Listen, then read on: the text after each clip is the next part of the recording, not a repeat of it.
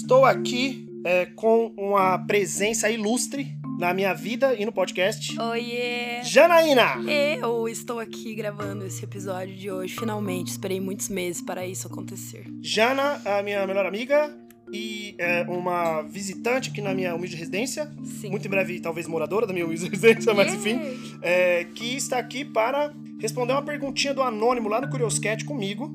Pra quem não sabe, Jana é a minha amiga, minha tatuadora também. Qual é o Sim. arroba? Arroba? Janaína Sirena. Podem, por favor, tem a agenda aberta pra onde? Agora. Para Curitiba no fim desse ano e em janeiro aqui em São Paulo. E, e o mundo. E o mundo. Muito em sempre, breve, Sempre, exato. qualquer lugar. Me Uhum. chama que eu vou. Então podem ir lá é, é, curtir o trabalho dela, compartilhar e também fazer tatuagem, pra, porque só curtir e compartilhar é bom, mas dar dinheiro é melhor ainda. Exatamente. Vamos lá. Então, Anônimo pergunta aqui no Curioscat.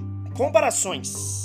Acha saudável se comparar com outras pessoas? Por quê? Já fez ou faz isso? E aí eu tô- peguei essa pergunta aqui aleatoriamente aqui no Curioscat pra gente responder eu e a Jana sobre esse sobre comparações. Assim, saudável não é, né? Não, não é Essa- nem um não pouco tem, saudável. Não, não tem como ser saudável, Porém, eu eu não faço ideia de como é viver sem se comparar aos outros, porque é só isso que eu sei fazer da minha vida. Exatamente. Principalmente sendo um artista, e artista, eles são especializados, né? A gente E só- comparar com o a outro, gente né? só sabe se comparar entre nós, e é aí que nasce muita treta, inclusive. Eu, eu, é, assim, saudável não é, mas é, como a Jana falou, é impossível. É impossível. Não dá. Mas eu acho que dependendo de como você se compara, você pode tentar usar isso da melhor forma possível. Só que você precisa de alguns anos de terapia pra conseguir usar isso como combustível. Como assim?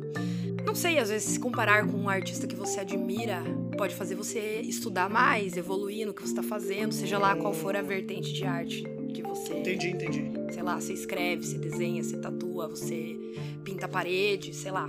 Se você se comparar com um artista de uma maneira saudável, eu acho que pode ser saudável, mas a gente cai no erro de, sei lá, ficar dando chicotada nas costas, pensando que merda, eu nunca vou ser Uhum. o tatuador fulano lá, ele é incrível e eu sou uma merda, é isso. É, então, eu acho que você tocou num ponto que, que eu acho muito relevante, que é assim, Pra mim, na minha visão, o, a parte de se comparar, ela é nociva na hora que a gente olha mais pra gente do que pro outro, no sentido assim, eu vi, por exemplo, eu gosto muito de música, aí eu vi um artista que eu gosto muito, principalmente pessoas, gente como a gente, sabe? Uhum. Porque, assim, é muito fácil se comparar com o Radiohead, tá ligado? Não tem como, velho. É muito. Mas, assim, às vezes você vê um artista próximo a você que tá fazendo um trampo que você acha legal. E ao invés de você falar assim, caramba, por que, que eu não sou assim? Você pode virar e falar, o que, que eu preciso fazer pra chegar mais Pra nesse. ser tão foda. Pra chegar nesse lugar. Sim. Puta, e analisar desse jeito. Tipo, ah, por exemplo, você é tatuadora. Você vê um- alguém que tem um traço legal, ou que tem um jeito, um jeito de, de interpretar alguma arte. Pô, o que, que eu preciso fazer? Sei lá, tem que algum livro que eu preciso ler? Tem alguma experiência que eu preciso ter Sim. pra chegar nesse lugar? Muito mais do que olhar e falar assim, caralho, eu sou um merda.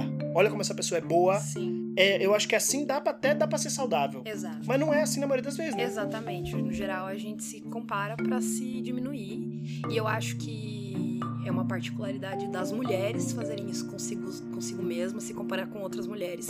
Seja artista ou não, a gente geralmente se compara pra se odiar. Mulheres se odeiam e eu tenho que acolher essa tristeza, mas a gente se compara pra se odiar entre a gente. Isso é muito triste. Mas onde vem isso? Da sociedade, né? Machismo e misoginia levam a gente aqui. A, a gente tá sempre competindo e a competição e a, e a comparação elas andam de mãos dadas, né? Então Sim. é muito comum mulheres artistas ou não se compararem muito também. E eu acho triste, mas é muito real. Eu me comparo pra caralho com todas as mulheres à minha volta, inclusive as minhas amigas, minha mãe, minha avó e etc. Assim vai. É, eu acho, eu acho que assim, a gente, falando, a gente falou sobre arte, né? Sim. como, como uma, uma, ta- uma, não é tarefa, uma ação, assim, uma coisa que a gente faça. Não é um hobby, como hobby, como profissão, como coisa que você faz, arte, sim, né? Sim. Mas eu também, por exemplo, me comparo muito com as pessoas de graça, assim, Sim. tipo, Por qualquer em coisa. geral, corpo. Exato. É, então. É, o é machismo complicado, leva né? a maioria das mulheres a se comparar muito nesse aspecto. E o Instagram fez isso ficar muito pior. Pra caralho. né? A Nossa, internet muito bom, piorou muito muito, então acho que hoje em dia todo mundo se compara e no geral é muito nocivo, né? Mano, as pessoas se comparam com filtro. Exato, É com foda coisas porque- que não existem. Porque não é só, tipo assim, ah, eu me comparo, eu, Ângelo, me comparo com meu amigo João. Não, é eu, Ângelo, me comparo comigo no filtro. É uma Exato. parada que nem existe, Eu, velho. eu melhorado na teoria, né? Vou me comparar comigo mesmo se eu fizesse, um preenchimento labial. Tipo, puta que pariu. E, e é foda, porque nem é um preenchimento. Você não olhou uma pessoa na rua, viu um preenchimento e falou: esse preenchimento é bonito. Você olhou você com um filtro do computador. Sim. Às vezes nem dá para chegar nesse resultado. Não. Entendeu? Não, e isso é, não é nada saudável. Esse, esse tipo de comparação realmente não tem para onde ir. Não tem, né? Eu acho muito complicado porque é, é muito é muito interessante a gente começar a gente pensar como a gente tá num, nesse lugar social e como é, é e eu digo a gente em geral assim como sociedade, né? É, pessoas que se definem como, como, homens, como mulheres, até mesmo pessoas que, que estão no aspecto não binário, né? Porque existe muito essa coisa da comparação que vem de um lugar social de, de criação. Então, por exemplo, você deu o exemplo das mulheres, da, da, da competição, né, da comparação e tal. No caso da minha criação como homem, é, existe, obviamente, uma comparação, por exemplo, como meu irmão jogava bola bem, eu não. Sabe? É, os meu, meu amigo era magro. O outro amigo é. Aí, aí começa, né? Tipo, ah, não, porque é, o fulano tem um pau grande.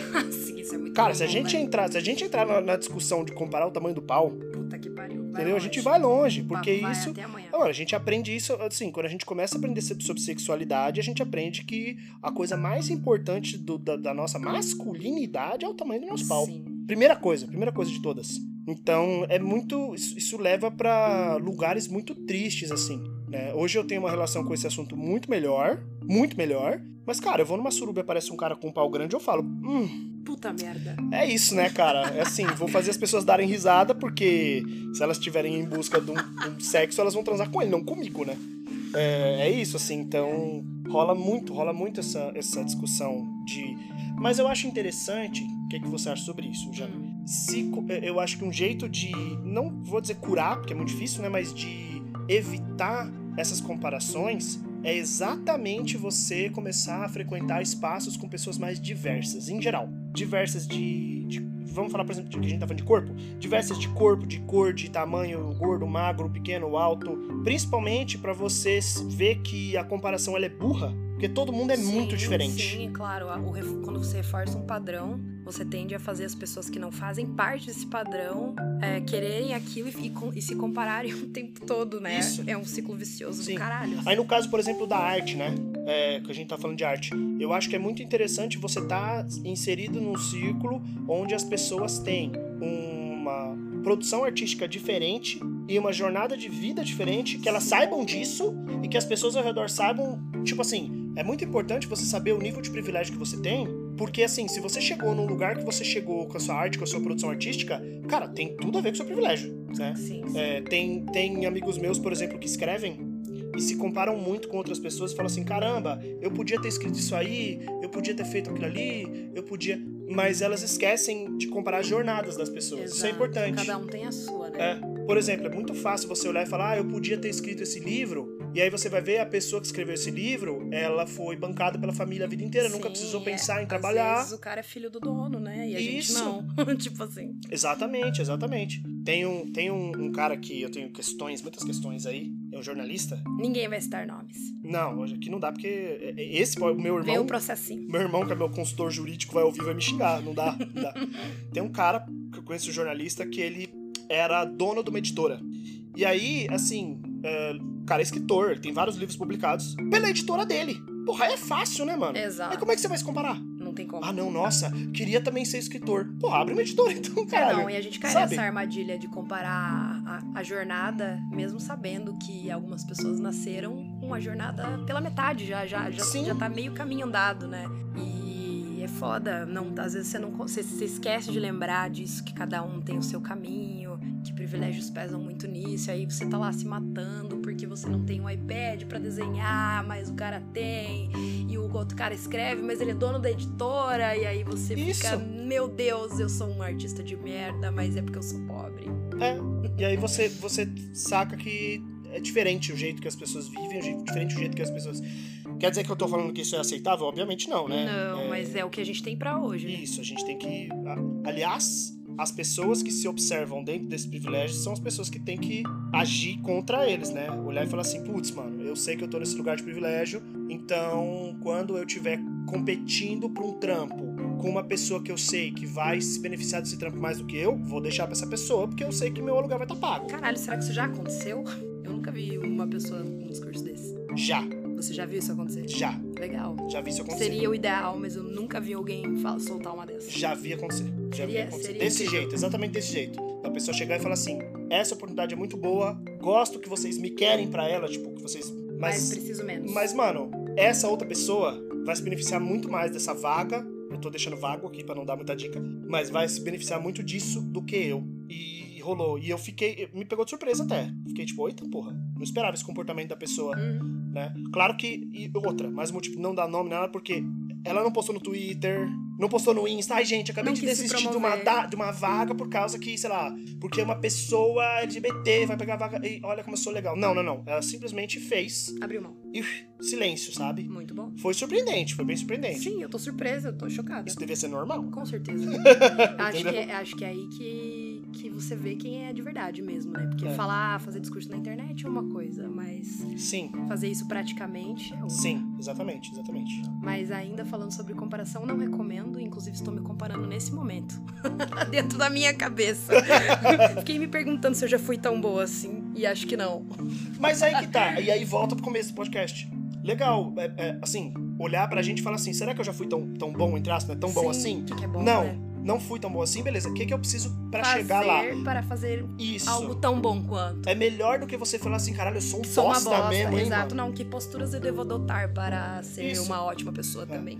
Lembrando também, eu, eu gosto muito de pensar que a gente sempre tem que, tem que refletir sobre nossas ações, é, as nossas ações do passado como combustível para nossas ações do futuro. Não adianta só ficar sofrendo no passado. Eu acho também. Entendeu? Minha mãe costumava dizer isso. Quando minha mãe brigava comigo e com meu irmão, a gente pedia desculpa, ela falava: não adianta pedir desculpa. Eu quero mudança de atitude. Sim. Porque se eu ficar olhando, ah, nossa, eu nunca fiz isso, por exemplo. Eu sabia que tinha uma vaga de emprego que tinha uma pessoa que precisava mais do que eu, e eu peguei a vaga mesmo assim. Ou como eu sou um cuzão. Tudo bem, beleza, mas e da próxima vez? Você vai se Exato. preocupar com isso? Vai, Vai ser uma coisa, vai ser uma coisa que você vai perguntar pro seu entrevistador, sabe? Na hora que você tiver no, numa vaga de emprego aí que você não precisa estar empregado, tá vendo? Você vai perguntar assim, ah, beleza, mas quantas pessoas negras tem aqui nesse processo?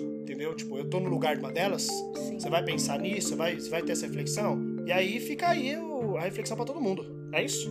É isso. Então eu acho que esse é o episódio. Espero que vocês se comparem com a gente, como a gente é desconstruidão, né? Claro, se comparem, se comparem comigo, eu sou linda, viu? E solteira. Tem isso também. Pra quem não sabe, sou linda, gostosa, solteira, modesta, eloquente, cheirosa, incrível. E mentirosa também. É tudo verdade, tá, gente? Não é mentira, não.